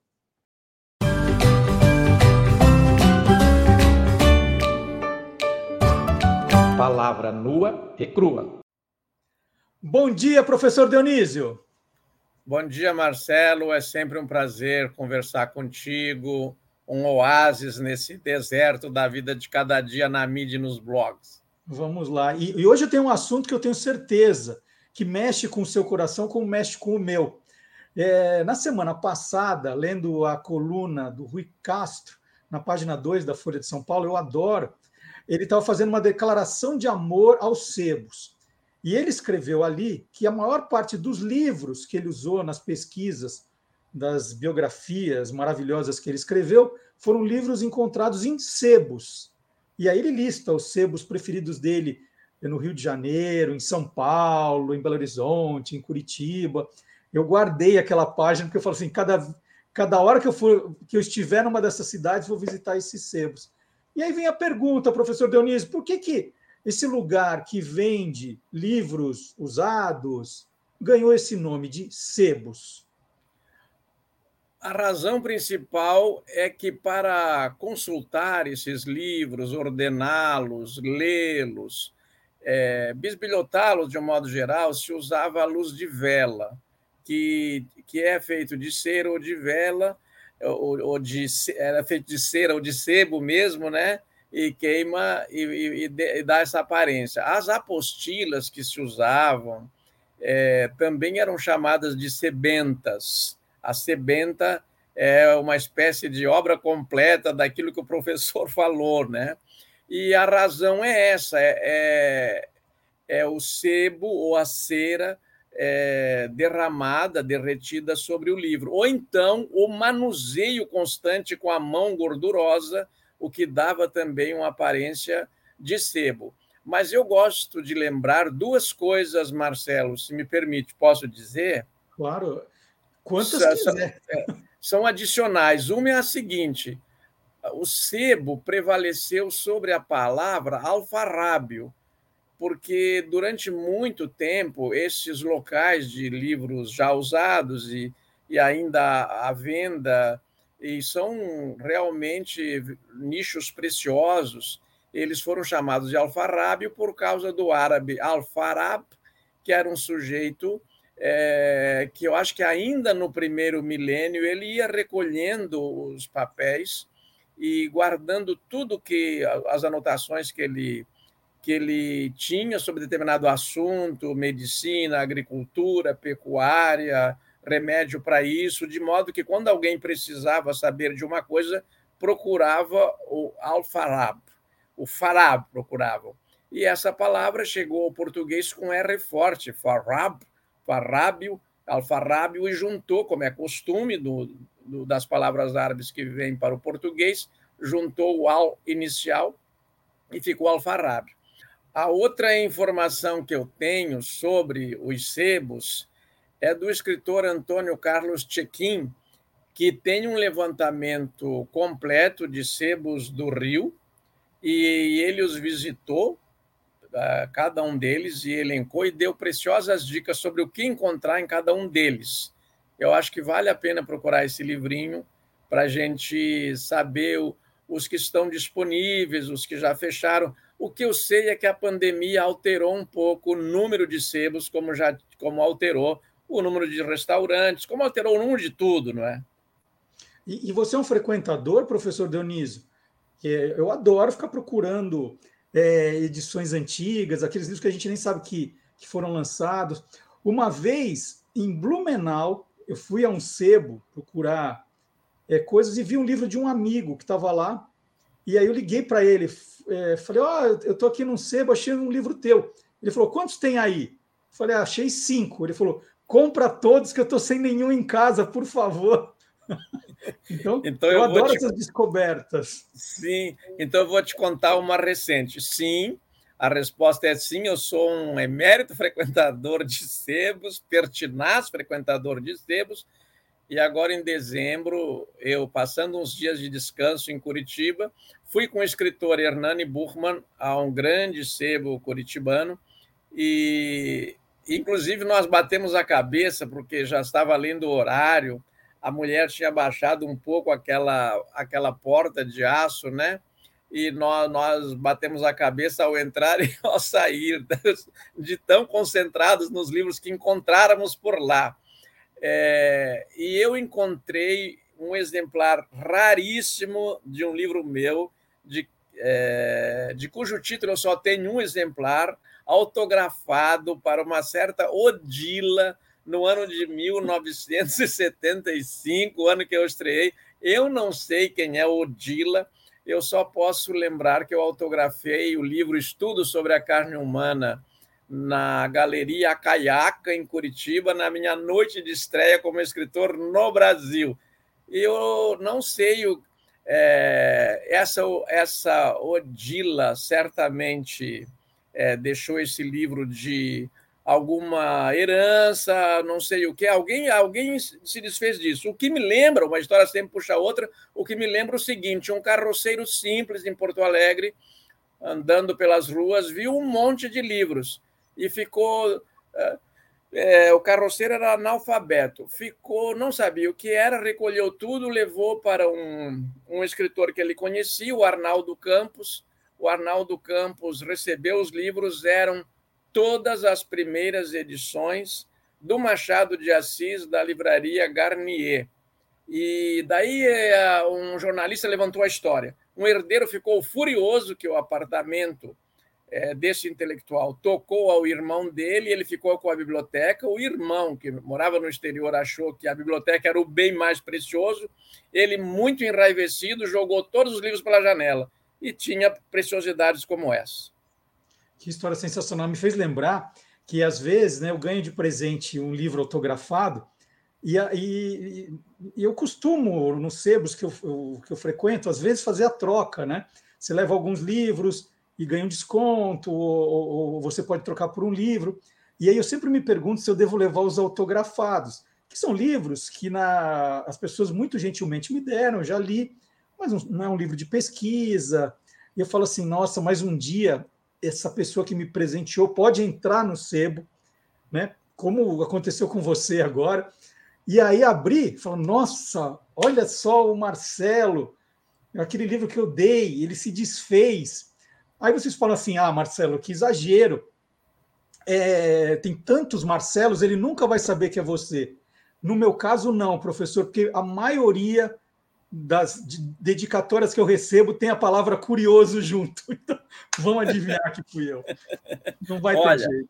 É, mas olha, Marcelo, uma história sempre puxa outra. Eu deixei de ter essa raiva que eu já tive há 30 anos, porque eu, eu demonstrei isso, acho que no meu semblante, comprando seis livros meus autografados num sebo em São Carlos, e a dona, que se chamava Miriam Schill, depois ela se tornou vereadora pelo PT de, de São Carlos e depois abandonou tudo isso e foi cuidar só de livros de novo. A Miriam Schill disse: Dionísio, eu sei, eu sei que você está é, aborrecido, mas este senhor é muito pobre.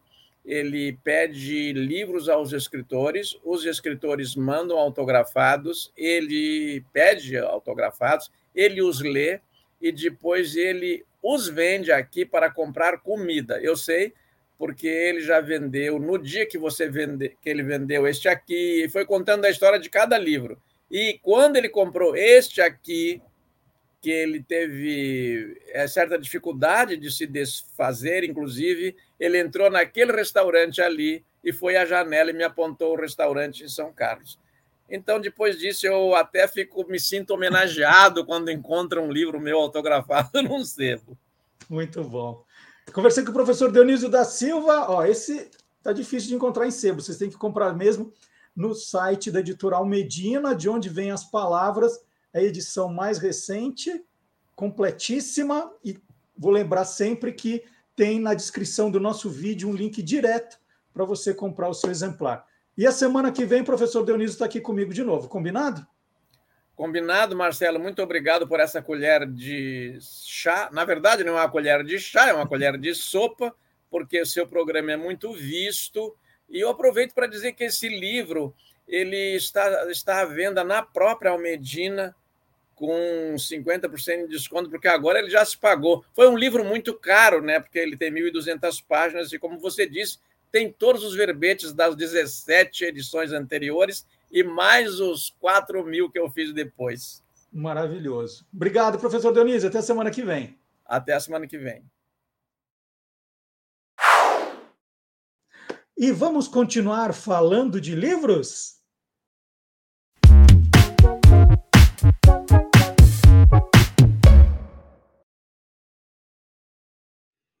E agora, aqui no Tô Lendo, eu vou conversar com o Gustavo Henrique Santana Marques, que tem 10 anos. Ele mora em São Patrício, que é uma cidade a 166 quilômetros de Goiânia, em Goiás. Há dois anos, o Gustavo vem aparecendo em diversas reportagens como um dos maiores leitores do Brasil da sua idade. Incentivado pela mãe Thaís, Gustavo lê e lê muito. Em 2021, foram 500 livros. No ano passado, o Gustavo devorou outros 700 livros. Então, a primeira pergunta que eu faço agora nessa conversa com o Gustavo é: Gustavo, qual é a meta para esse ano? Vai conseguir ler quantos? Assim, eu não tenho meta para este ano. Eu leio por paixão, não tenho meta. Muito bacana.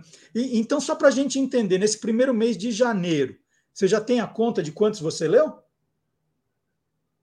Se eu já tenho a conta de quantos eu li? Sim. Quantos foram? Mais ou menos uns cinco, por causa que a biblioteca da minha escola ela só abre segunda-feira para a gente poder pegar livro, depois são as outras turmas. Uhum. E, e, e, hoje, grande parte desses livros que você leu são da biblioteca da sua escola? Sim, grande parte são. Grande parte são minha também. É, conta um pouquinho, né? Essa paixão. Hoje a gente fala de, de é, meninos ou meninas da sua idade, fala assim: ah, não gosta de ler, fica ali na, na televisão, no videogame.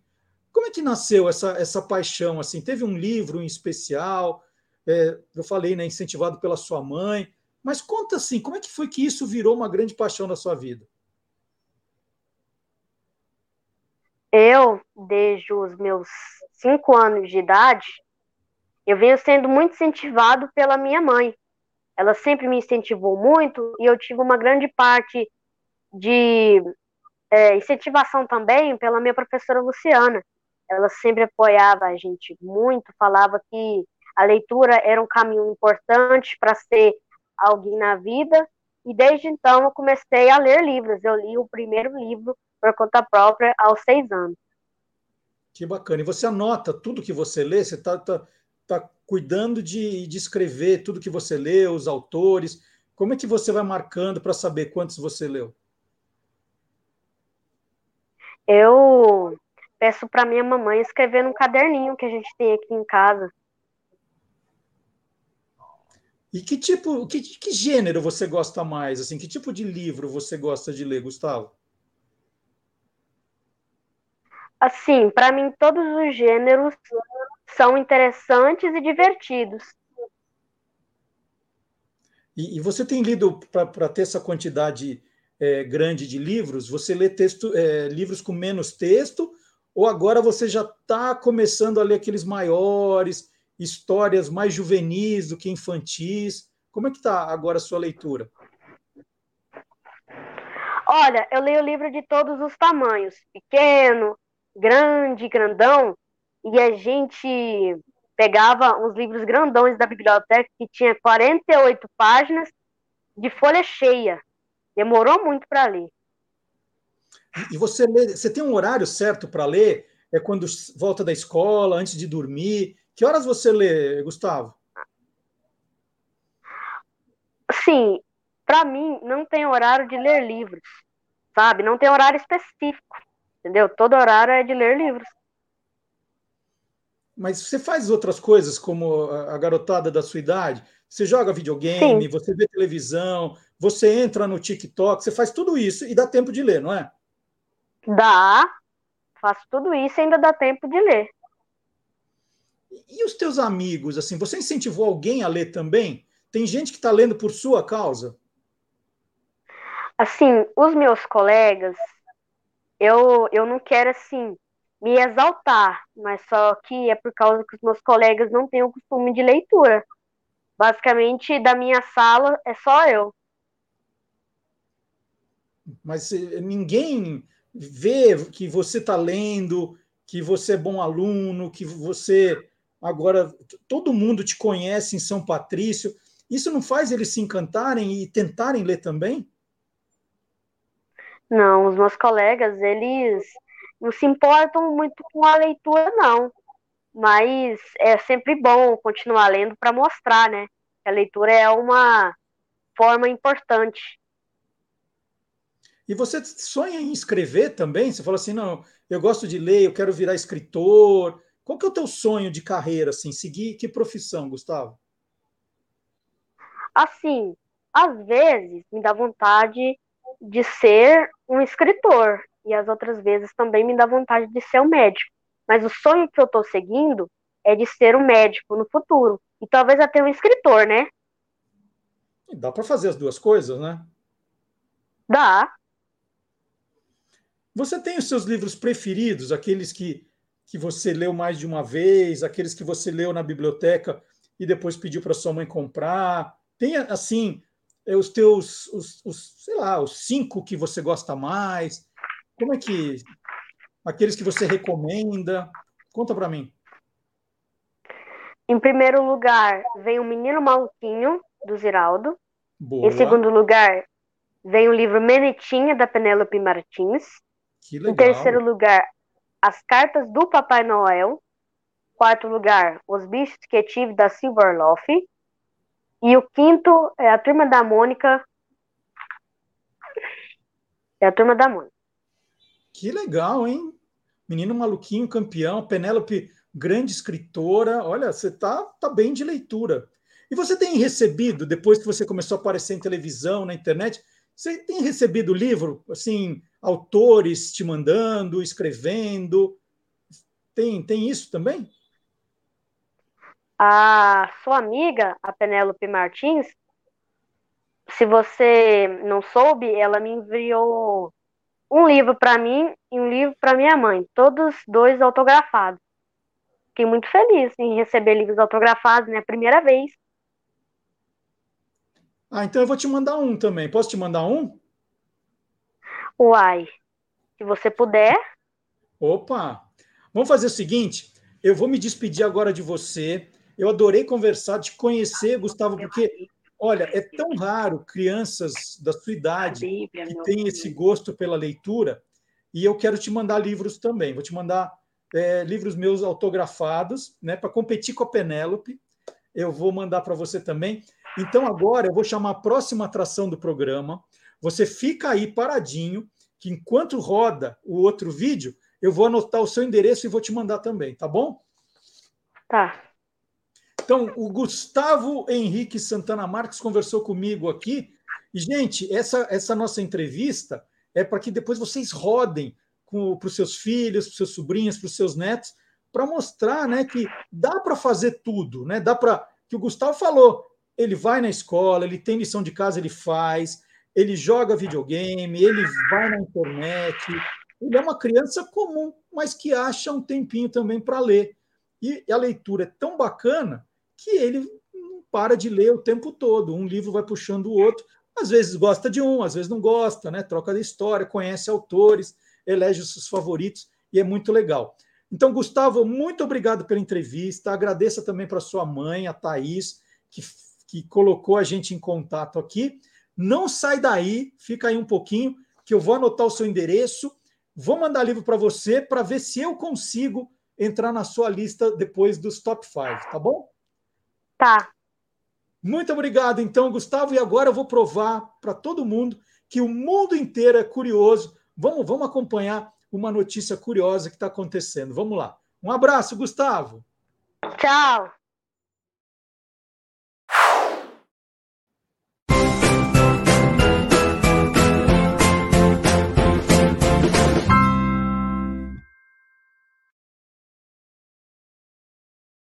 Uma empresa sueca lançou o primeiro modelo de calça jeans com airbag.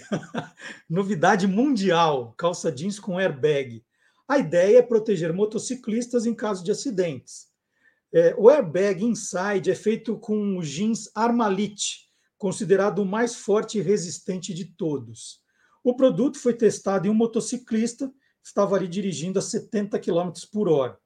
É, quando o, motociclista, né, em caso de acidente, se ele se envolver em um acidente, um cartucho de dióxido, dióxido de carbono que fica nas calças será ativado e fornecerá instantaneamente uma almofada de ar. As calças ajudam a diminuir as chances de lesões na medula espinhal. O material também é resistente à abrasão, não rasga facilmente, então até mesmo a pele do piloto pode permanecer ilesa. Eu já vi na, na, televisão aqui no Brasil aquelas jaquetas de couro que tem esse airbag, né? Mas calça é a primeira vez. O airbag do jeans também é reutilizável, pois o cartucho de dióxido de carbono pode ser substituído. Quem quiser ver mais, tem um, um site com informações dessa novidade da moda, airbagjeans.com. airbagjeans.com é o site. E qual é o preço disso? É, pelo, pelo que eu vi nas reportagens publicadas essa semana, uma calça desse jeans com airbag custa o equivalente a R$ 2.600. Né? Esse é o valor. E essa notícia, gente, é verdadeira, viu? É verdadeira. O que entra aqui é verdade. O que vem a seguir é que a gente nunca sabe se é verdade ou não. E por isso nós temos o Gilmar Lopes, o Gilmar que é criador do site etracinhofarsas.com, e ele está sempre de olho quando ele vê alguma coisa diferente para contar para a gente se, a, aquela informação é verdadeira ou farsa.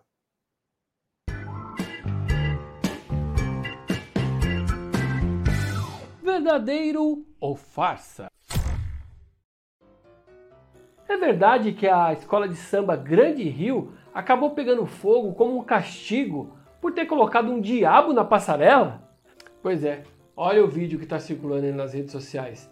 Ele afirma que a escola de samba Grande Rio teria sido punida divinamente por ter colocado um diabo na passarela. E a escola acabou pegando fogo no meio da avenida. É claro que um montão de gente entrou em contato querendo saber: será que essa história é real, hein? Será que isso é verdadeiro ou farsa? É farsa! E eu vou mostrar para vocês como a gente faz para descobrir se isso é verdade ou não. Dá uma olhada. Bom, em primeiro lugar a gente entra aqui no YouTube e faz uma busca ali por escola de samba que pegou fogo, ou incêndio em escola de samba, alguma coisa desse tipo. Mas tem uma dica muito importante, você entra aqui nos filtros da busca do YouTube e coloca para ver apenas os vídeos publicados recentemente você vai ver que não tem nada falando sobre escola pegando fogo. Então o que você faz? Tira o filtro ali de data e busca por todo o período de escola que pegou fogo. Bom, a gente vai chegar rapidamente a um caso que aconteceu em 2007 e não foi com a Grande Rio não, foi com a Unidos da Tijuca, que infelizmente um dos carros alegóricos incendiou no meio da pista. Ainda bem que ninguém ficou ferido. Na época, o samba enredo da Unidos da Tijuca era fotografia e não tinha nada a ver com demônios, com anjos e, infelizmente, ela acabou perdendo pontos, né, por causa disso. Então, amiguinhos curiosos, essa história afirmando que uma escola de samba teria se incendiado na pista como um castigo divino só porque colocou um diabo no, no meio ali do samba enredo é farsa. Essa história foi trazida diretamente de 2007 e não tem nada a ver com castigo divino. Ainda bem que ninguém ficou ferido, né? E aí, você quer saber se o que está rolando na internet é verdadeiro ou farsa? Então entra lá no www.e-farsas.com. Que figuraça o Gilmar Lopes, né? Ele, ele saiu do desfile, né? ele foi em algum bloco, com certeza, né? E veio de Kiko, veio vestido. Ele estava uniforme, ele estava ali com a fantasia do Kiko, personagem do seriado Chaves, falando do, do carnaval. Que figura! E olha que legal, né? É, é embora estivesse vestido de Kiko, o Gilmar agora está dando uma de Mr. M, porque além de, de revelar se a notícia né, ou a informação, boato, se é verdadeiro ou farsa, agora ele está mostrando o truque que ele faz também para descobrir. Ele está fazendo um tutorial mostrando ó, o caminho que ele fez porque aí você não fica nessa situação do tipo, ah, eu vi uma notícia e não sabia como pesquisar. O, o Gilmar ele está mostrando o caminho das pedras, gente. Isso é muito importante. Porque às vezes eu confesso, também dou daquela preguiça, falo, Gilmar, me ajuda, você já viu, já viu essa notícia? Ela é verdadeira ou não é? E agora o Gilmar está explicando como ele faz, fica bem mais fácil, porque ele, ele tem um trabalho até não poder mais, né? E às vezes a gente recebe alguma coisa, fala, opa, como é que ele descobriu se essa foto é verdadeira, se esse vídeo é, é de agora e não é de outro momento? Então ele, ele agora aqui na temporada 2023 está dando tutorial, ensinando o caminho das pedras. É o nosso Mr. M do, da fake news. Né? É muito legal, muito sensacional. E fica o convite também, se você quiser E além de tudo que a gente fala, por exemplo, hoje a gente falou sobre chuvas, né? Falamos sobre chuvas.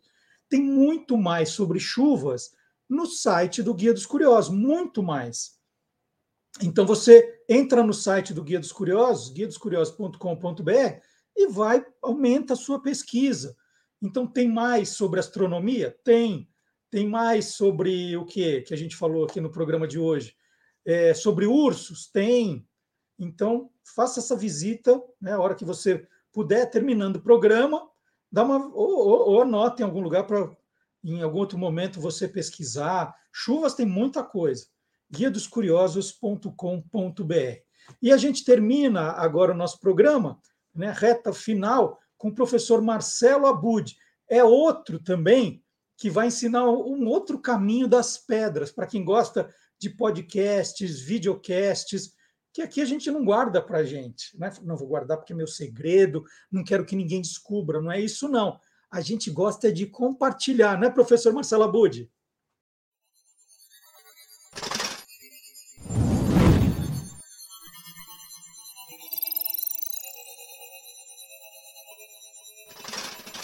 Hoje pode. Com Marcelo Abude. Bom dia, Marcelo Abude. Bom dia, Marcelo Duarte. Prazer estar aqui novamente. Muito gostoso esse esquema agora da gente estar conversando, tudo. Gostei bastante mesmo. Que legal. Eu estou sabendo que hoje pode, tem concorrência agora. Ouvi dizer que tem uma newsletter circulando por aí, né, com as novidades da podosfera.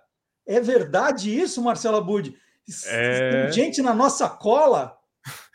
É, eu não diria que é um concorrente, eu diria que é um parceiro que soma, é aquele plus que vem para somar.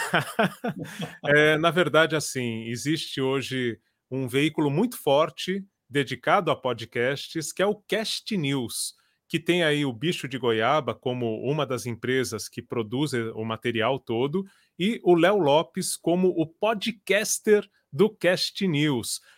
E uma curiosidade quem, quem aqui. Quem é o Léo Lopes? Apresenta o Léo Lopes. O Léo Lopes. O Léo Lopes, Marcelo Duarte, ele está lá nos primórdios do podcast. Na verdade, quando eu criei o Peças Raras, isso foi em 2006, o Léo Lopes entrou em contato comigo e, e, muita gente entrou, viu? Muita gente, diretor de rádio, tudo, mas o Léo Lopes foi uma dessas pessoas entrou em contato para conversar, para bater um papo, porque ele tinha ouvido um episódio do Peças Raras que era com o Chico Anísio falando a história do humor no Brasil, que era um material da BASF, enfim. Ele ficou encantado com aquilo, me procurou e a gente foi ao Centro Cultural, na época na rádio do Centro Cultural, que ele, enfim, ele era um executivo, estava numa grande empresa, ele, Léo Lopes, né? E eu estava já nessa, nesse esquema de produzir podcasts.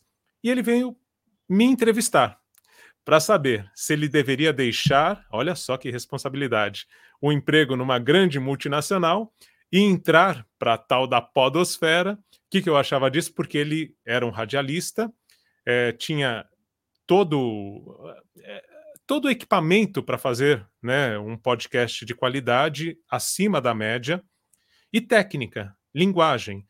E aí a gente conversou bastante, ele se encorajou, a gente tomava café, ele participou das minhas aulas lá em 2006 para mostrar como fazer rádio ao vivo com computador, tal, que é o que ele faz até hoje, é uma das características do Léo, né?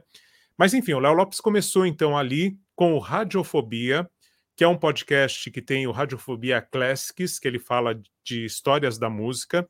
Tem o Radiofobia, tem vários produtos, né? Um deles, já há muito tempo, era o Alotênica, que era uma sátira, a sátira que era feita na Jovem Pan pelo Djalma Jorge Lixou, que era uma das influências do Léo Lopes, né? E no Alô Técnica, ele falava como fazer um podcast.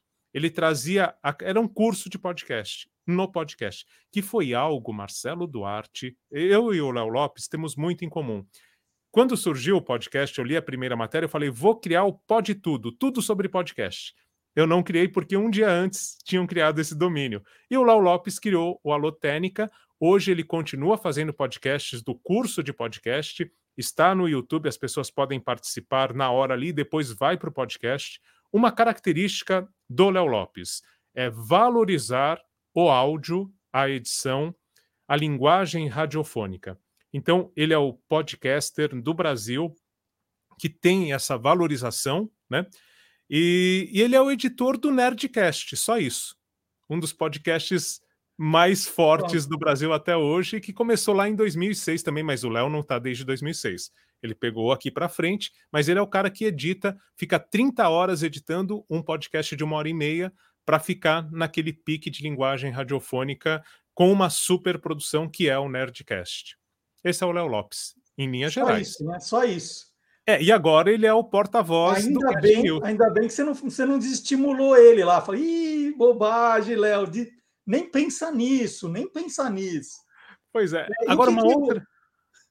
Eu queria falar uma curiosidade que, assim, eu recebi um contato depois, eu, eu passei para o Léo Lopes a, a lista do APCA, né, do prêmio APCA, que a gente comentou na semana passada, e que o Mano a Mano do Mano Brown estava lá como melhor podcast e tal.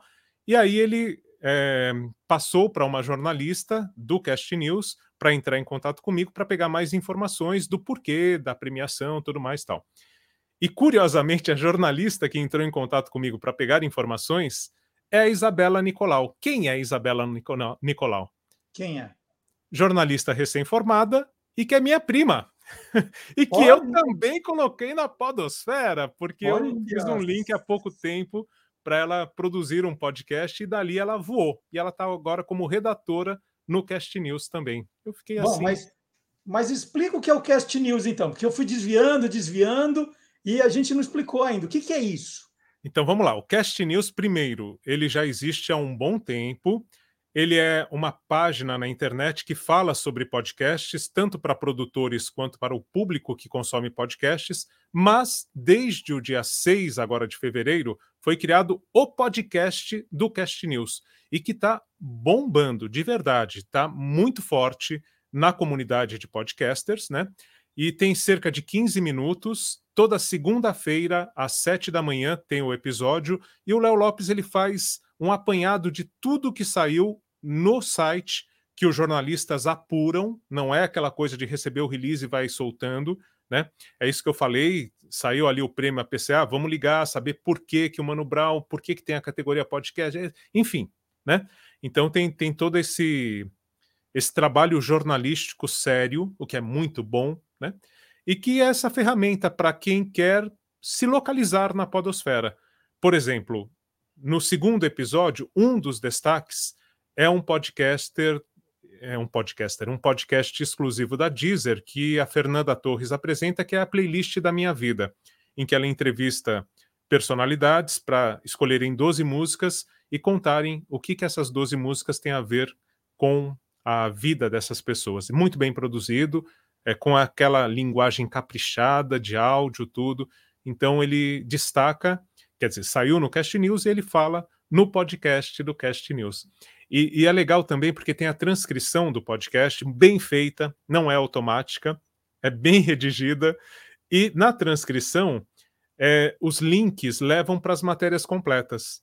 Então é tudo muito bem articulado, muito bom mesmo para quem quer saber o que está acontecendo no cenário do podcast, para além do hashtag hoje pode, o Cast News é brilhante.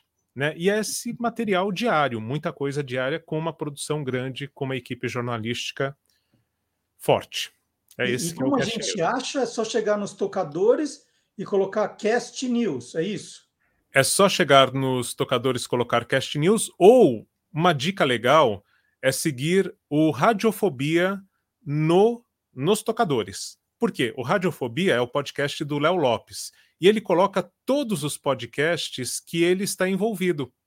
Então tem o Cast News, tem um outro que a gente fala sempre aqui, que é o Voz Off, né, do Antônio Viviani, que Uhum. entrevista radialistas. O Léo Lopes é que coloca esse podcast no ar, né?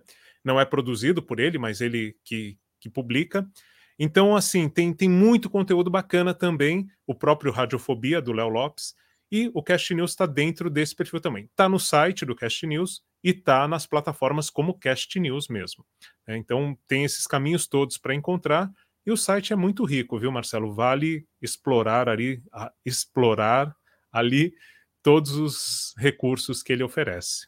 Excelente dica. Cast News é N-E-W-S. Cast News, C-A-S-T-N-E-W-S. E Marcelo Abud é Marcelo mesmo, Abud A-B-U-D, que conversou aqui comigo e semana que vem estará aqui para mais dicas. Combinado, Abud? Combinado, sempre um prazer. Um abraço, então. Até semana que vem. Um abração, até lá. E terminamos assim mais um Olá Curiosos, programa 121. Semana que vem tem muito mais. Então, não vá embora. Último pedido, hein? Não vá embora sem deixar o seu like, o seu joinha, né? O seu comentário no programa é muito importante. Você gostou, não gostou? É, a gente está testando formatos novos, está mais, tá mais divertido, não está? Tem alguma sugestão de pauta para a gente? Então, sempre é muito importante a sua participação no programa. Com o joinha, com o comentário, com o compartilhamento, né, chamando os amigos para a gente aumentar essa comunidade curiosa. E também nas nossas redes sociais, hein? Então, quanto mais você entra lá, curte, compartilhe, comenta, mais engajamento a gente tem e mais curiosos vêm para cá. Então, até sábado que vem. Tchau, gente!